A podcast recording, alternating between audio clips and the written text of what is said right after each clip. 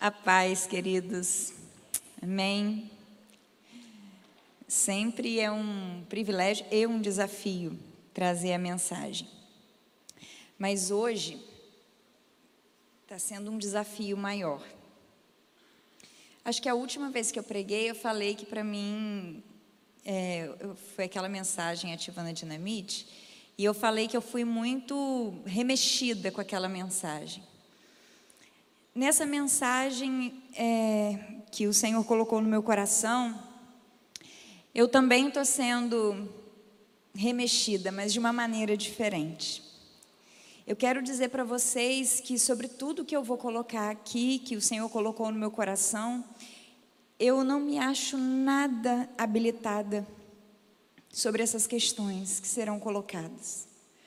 Mas eu clamei e clamo para que o Espírito Santo de Deus me habilite, te habilite a viver a proposta do Evangelho de Jesus.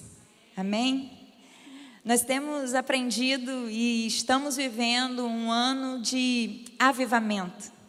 A nossa expectativa como comunidade de fé é buscar ao Senhor, clamar para que o avivamento aconteça na nossa vida pessoal, para que o avivamento aconteça em nós como comunidade, para que o avivamento do Senhor ele alcance a nossa cidade e até onde o Senhor quiser nos levar. Temos aprendido também que avivamento é a manifestação da vida de Deus em nós. Também temos aprendido que para que esse avivamento aconteça, a gente precisa, é requisito, é essencial que a gente se arrependa. Deus não manifesta a vida dele num coração orgulhoso, num coração duro, num coração fechado para que eu e você recebamos o avivamento do Espírito Santo, a gente precisa ter um coração quebrantado, um coração arrependido. A gente tem aprendido também que para que esse avivamento ele seja constante na nossa vida, a gente precisa desenvolver um relacionamento com o Espírito Santo, cultivando esse preenchimento com salmos, hinos e cânticos espirituais, como o texto de Efésios diz para gente. Mas hoje o que o Senhor colocou no meu coração não é para compartilhar sobre o requisito para que o avivamento aconteça. Mas o que o Senhor colocou no meu coração é qual é a marca do avivamento? O que vai sinalizar para essa terra? O que vai sinalizar para essa cidade que precisa receber Jesus, o que vai sinalizar para as pessoas que moram conosco que ainda não receberam a Jesus, que nós estamos vivendo um avivamento, é quando elas virem amor em nós. E hoje então nós vamos compartilhar o amor, uma marca do avivamento, dentre tantas outras. Mas hoje nós vamos compartilhar sobre o amor como marca daquele que é avivado pelo Espírito. E eu quero convidar você a abrir a sua Bíblia em Marcos, Evangelho de Marcos, capítulo 12, versículo 29, do 29 ao 31. A palavra de Deus diz assim: Jesus respondeu: O mandamento mais importante é este: Ouça, ó Israel, o Senhor nosso Deus é o único Senhor. Ame o Senhor seu Deus de todo o seu coração, de toda a sua alma, de toda a sua mente, de todas as suas forças. O segundo e igualmente importante: ame o seu próximo como a si mesmo. Nenhum outro mandamento é maior do que esses. Jesus ensinando aos seus discípulos sobre a proposta do reino de Deus, ele fala que a marca daquele que é discípulo dele, que é filho de Deus, é o amor. Quando nós amamos a Deus sobre todas as coisas, quando nós amamos o próximo como a nós mesmos, nós seremos reconhecidos como filhos de Deus, como discípulos de Jesus. Os judeus aprendiam isso desde pequenininhos, porque isso faz parte da lei mosaica, dos dez mandamentos. E o avivamento é isso, é a manifestação do amor de Deus. Se Deus é amor e a manifestação do avivamento é a manifestação de Deus em nós, logo, ser avivado é ser encharcado do amor de Deus. O Senhor ele está nos convidando hoje a entender, a refletir, a mergulhar no conhecimento e na vida, uma vida entregue e disponível a ser canal de amor.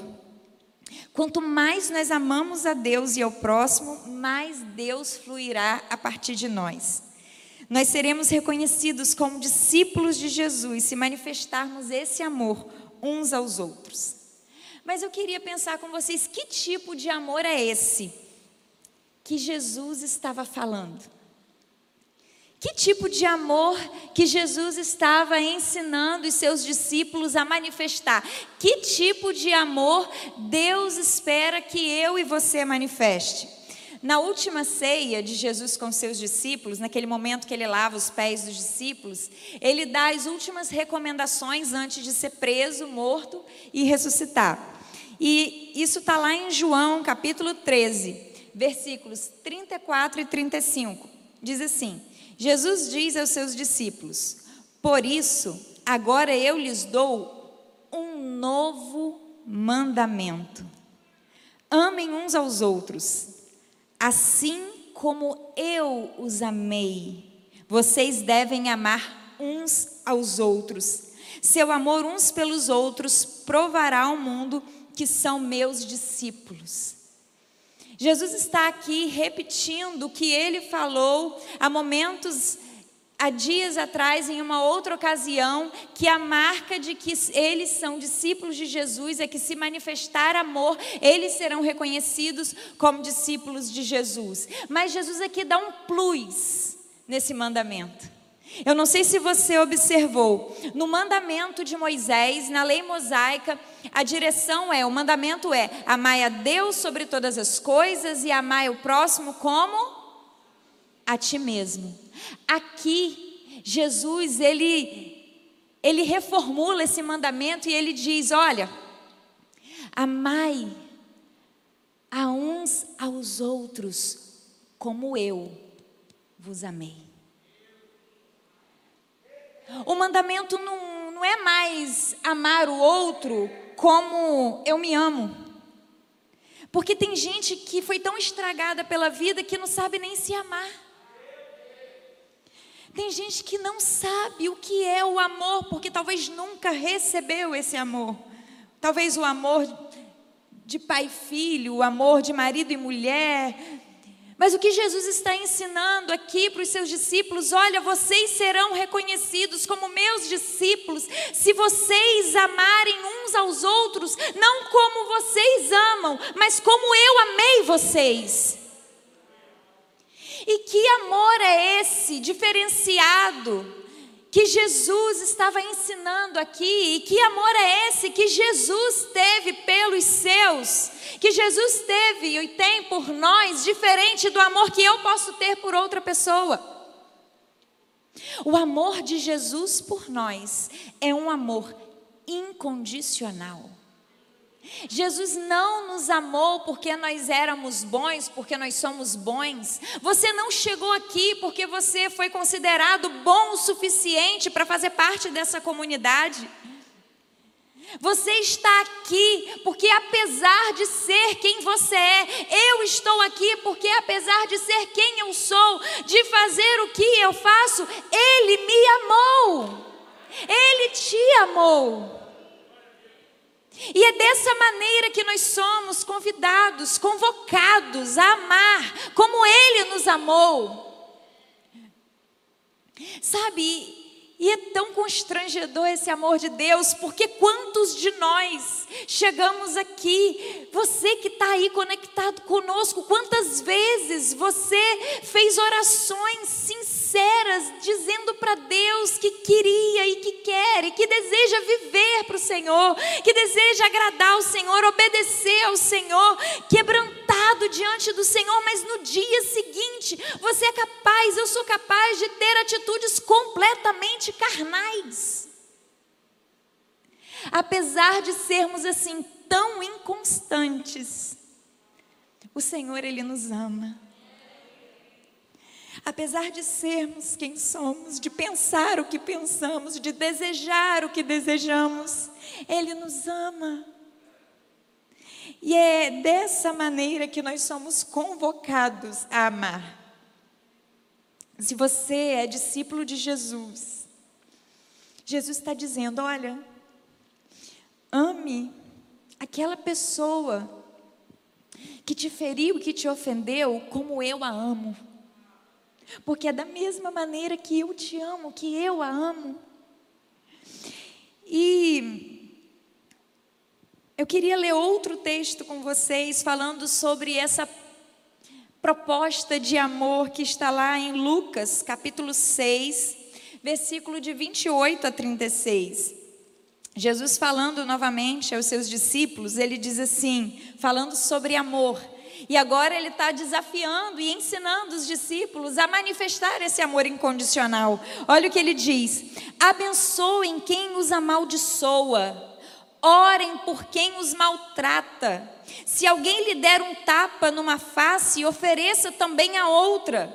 Se alguém exigir de você a roupa do corpo, deixe que leve também a capa. Dê a quem lhe pedir, e quando tomarem suas coisas, não tente recuperá-las. Façam aos outros o que vocês desejam que eles lhes façam. Se vocês amam apenas aqueles que os amam, que mérito tem? Até os pecadores amam quem os ama. E se fazem o bem apenas aos que fazem bem a vocês, que mérito tem? Até os pecadores agem desse modo. Mas a vocês que me ouvem, eu digo: amem os seus inimigos, façam o bem a quem os odeia. E se emprestam dinheiro apenas aos que podem devolver, que mérito tem? Até os pecadores emprestam aos pecadores na expectativa de receber tudo de volta. Portanto, amem os seus inimigos, façam-lhe o bem e emprestem a eles sem esperar nada de volta. Então, a recompensa que receberão do céu será grande e estarão agindo de fato como filhos do Altíssimo, pois Ele é bondoso, até mesmo com os ingratos e perversos. Sejam misericordiosos, assim como seu Pai é misericordioso. Esse é o amor que eu e você precisamos manifestar nessa terra.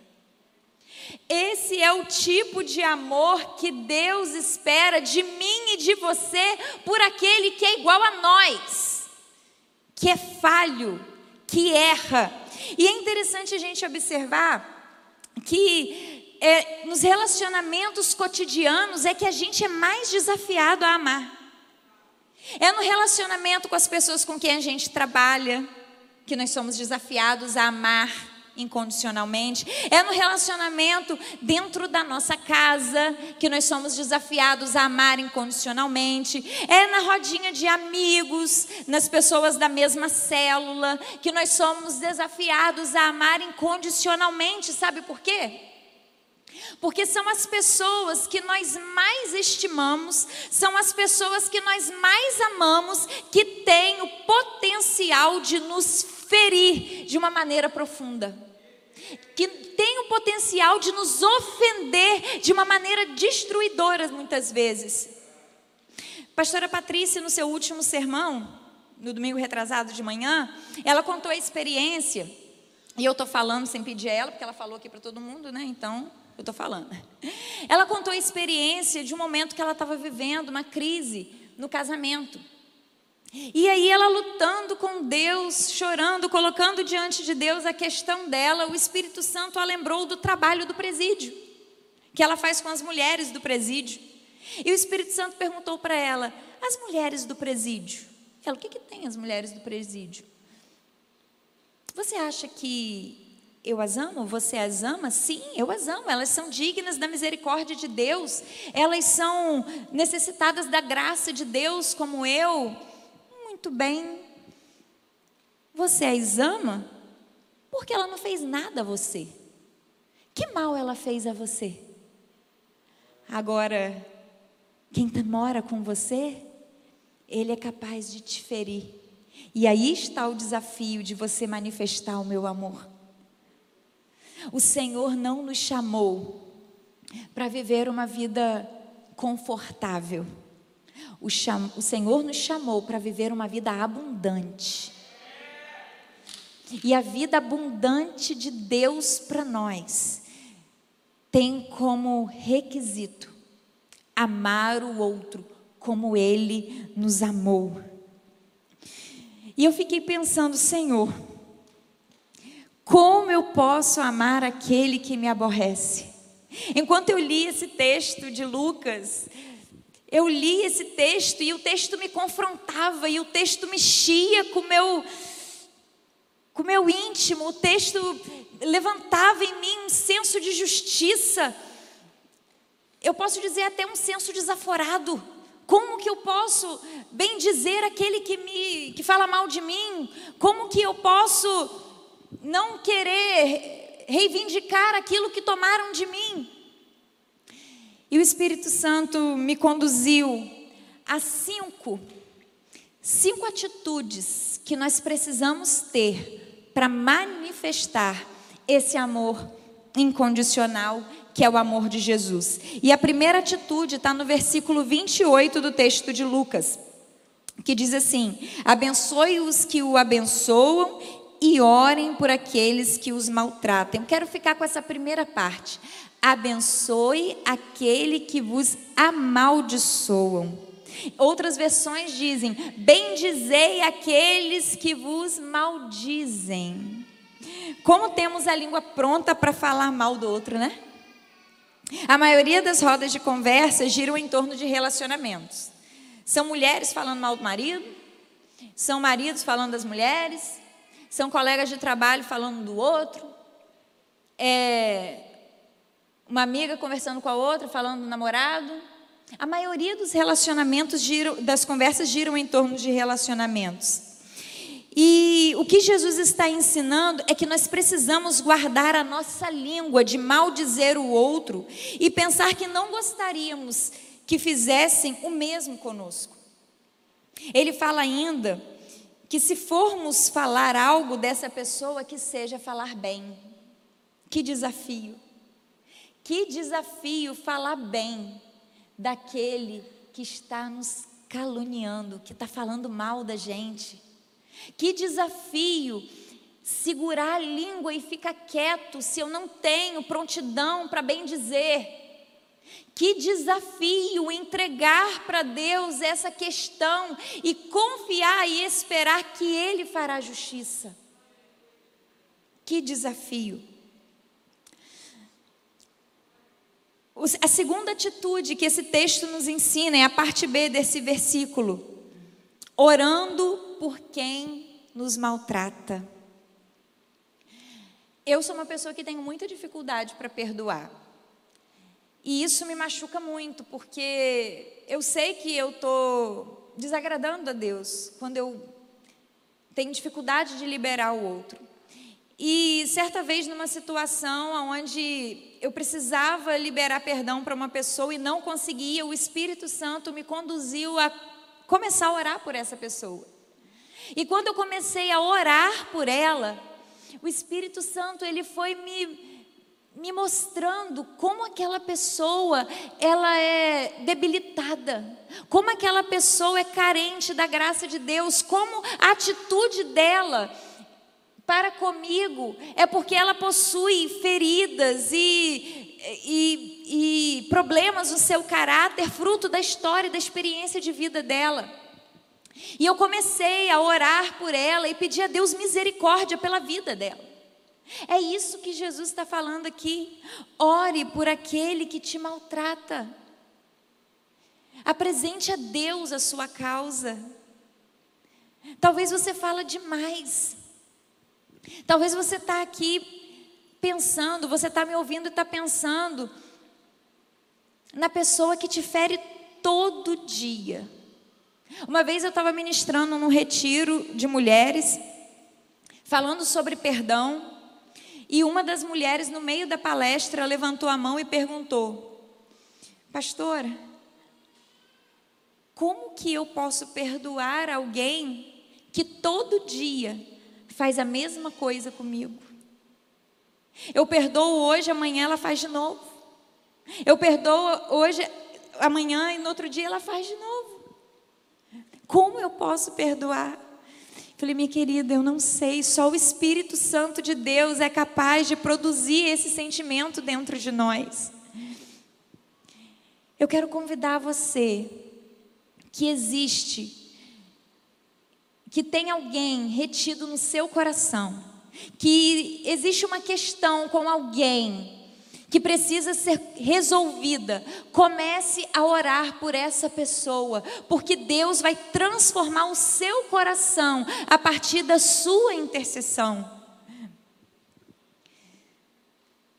Quando nós oramos, nós ficamos propensos a perdoar. A terceira atitude que eu aprendo nesse texto está no versículo 29. E o texto diz assim: Versículo 29. Se alguém bater em você numa face, ofereça-lhe também a outra.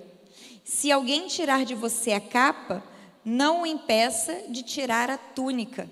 O sentido desse exemplo, né, de bater na sua face e você dê a outra, é não revide o mal com o mal. Não reagir com vingança, mas de maneira pacífica, confiando na justiça de Deus. Como é difícil não reagir diante de uma injustiça, de um insulto. Temos a tendência de ser parciais, olharmos só sobre as nossas razões, só sobre a nossa ótica.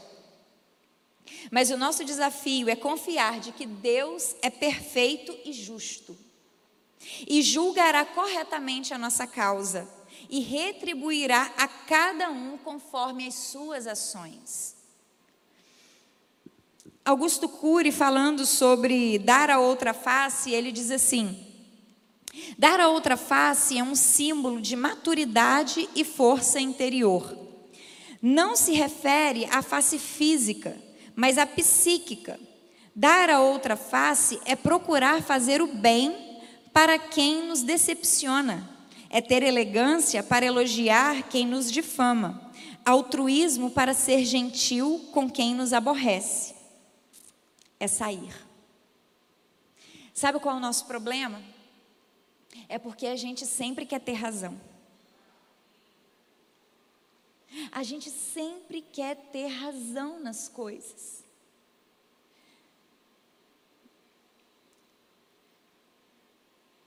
Eu tenho orado por uma, uma situação sobre um relacionamento que eu gostaria que fosse diferente. E eu tenho colocado essa pessoa diante do Senhor. E eu tenho dito para Deus: Deus, eu não quero ter razão. Eu só quero que seja diferente. Se eu preciso rever alguma coisa, se eu preciso mudar a minha postura, o meu comportamento, a minha atitude, faça isso, Senhor. Sabe, às vezes nós pensamos e que a outra pessoa sabe o que nós estamos pensando e o que nós estamos sentindo. A nossa mente é um grande campo de batalha. Eu escrevi isso essa semana numa postagem no Instagram. Quando nós estamos com a nossa mente vazia, nós podemos dar oportunidade para Deus falar ou nós podemos dar oportunidade para Satanás falar. Satanás ele não pede licença.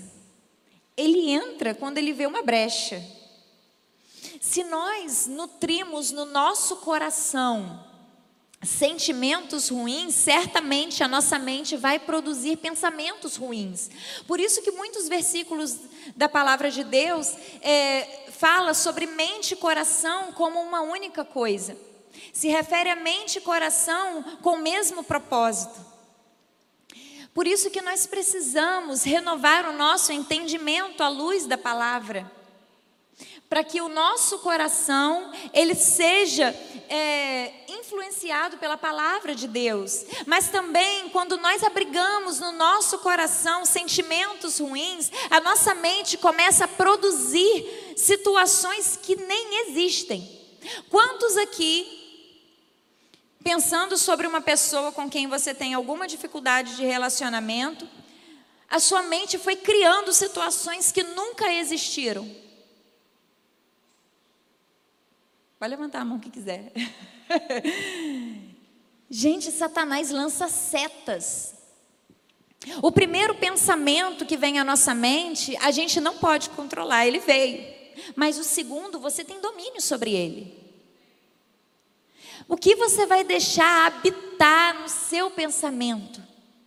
Quando você se enche de Deus, quando você busca a presença de Deus, quando você busca ser cheio do Espírito Santo, sabe o que, que vai acontecer quando sua mente estiver vazia? Deus vai começar a falar. Deus vai começar a trazer à sua memória aquele texto que você leu, aquela palavra que você recebeu, aquele insight do Espírito quando você estava dirigindo, quando você estava dando banho no cachorro.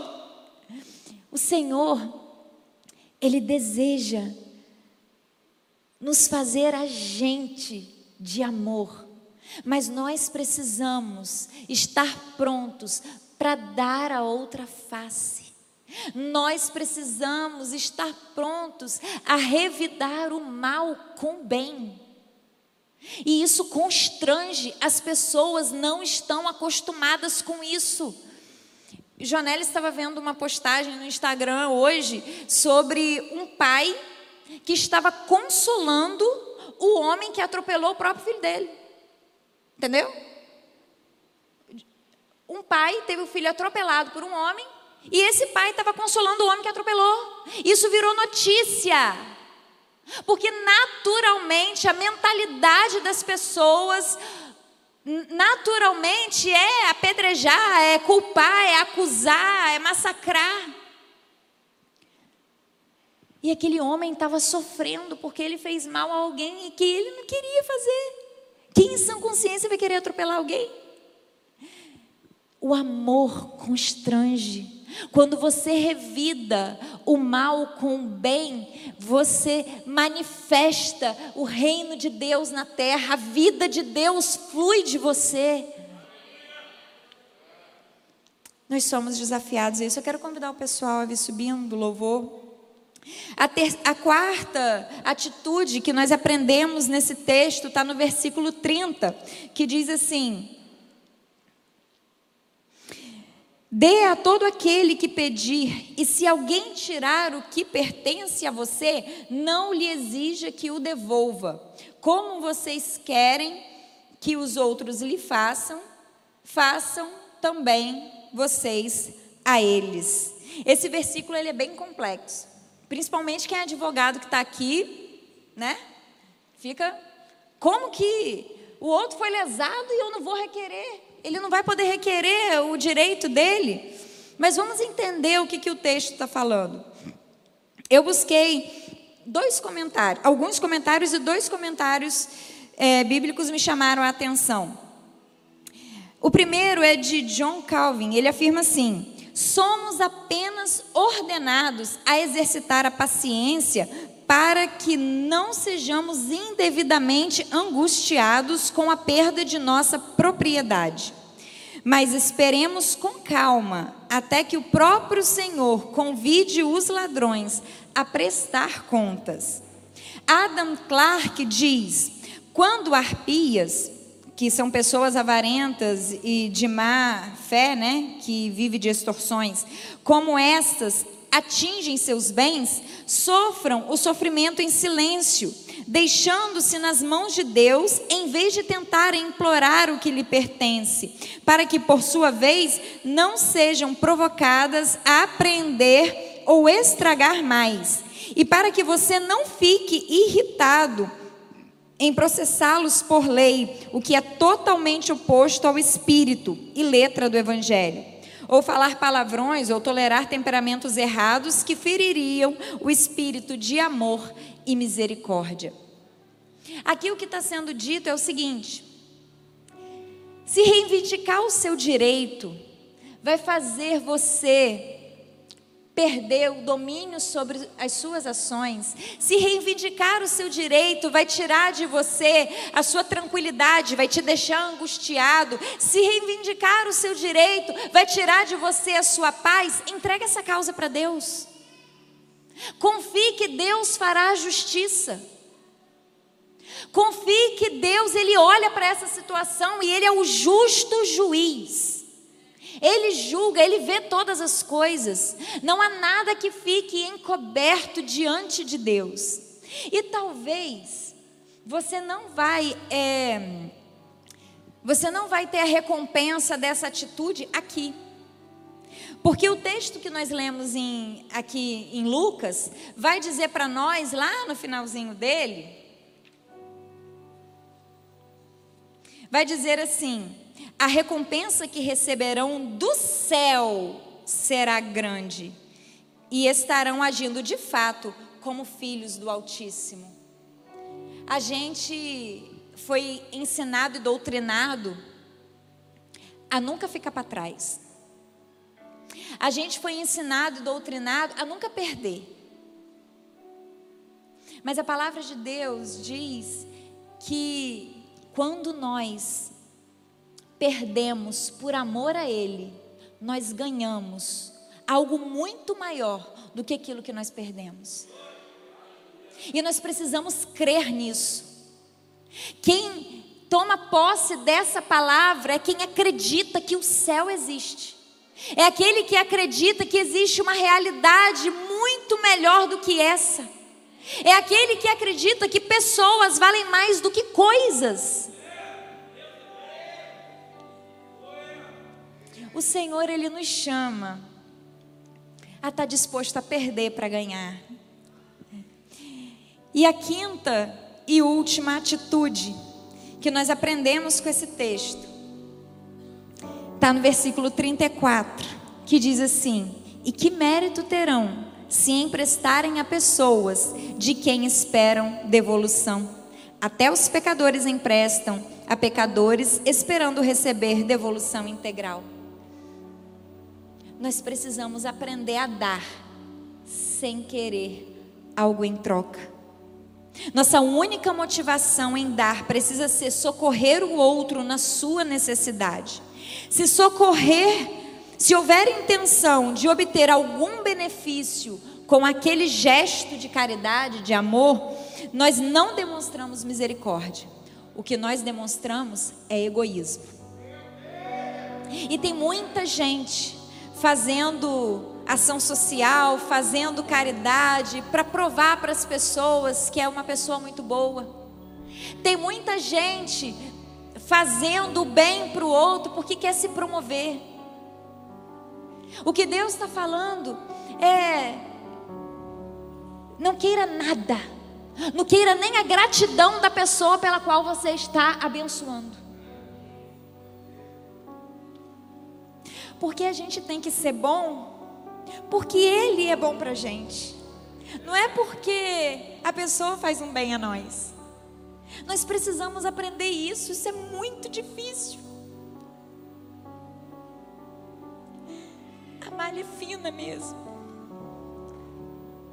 Nós precisamos aprender que amor é esse que foi manifesto a nós nós precisamos ser mais humanos e amar o outro como nós queremos ser amados. É isso que ele está falando.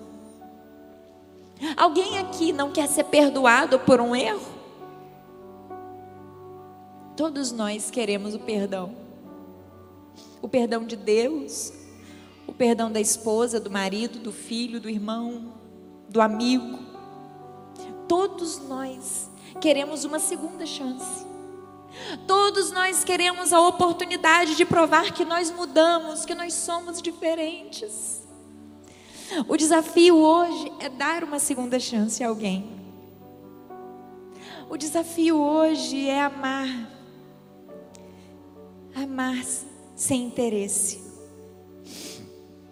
Se a gente deseja receber o avivamento de Deus na nossa vida, nós precisamos estar dispostos a amar abrindo mão dos nossos direitos pelo bem do outro e por amor a Deus.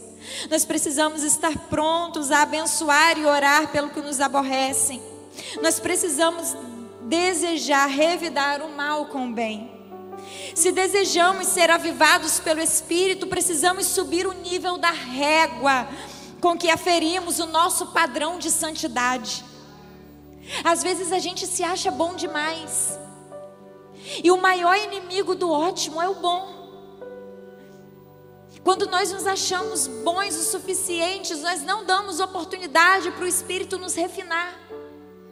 E hoje o convite é nos humilharmos, nos quebrantarmos diante do Senhor, dizendo: Deus, eu preciso, eu preciso manifestar esse amor, eu preciso tomar consciência do amor que eu recebi, eu preciso olhar mais para a minha miséria, para que eu me compadeça da miséria do outro, eu preciso olhar para o outro pela lente dele, eu preciso olhar para o outro pela lente de Deus.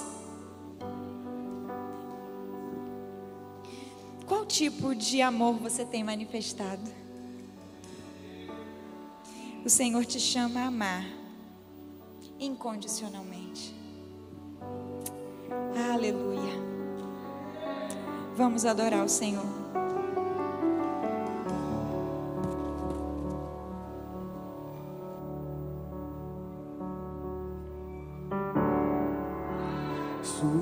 Perdido eu estava, o teu amor curou a minha dor. Hoje sou teu filho amado, justificado e livre em ti, Senhor. Meu Salvador,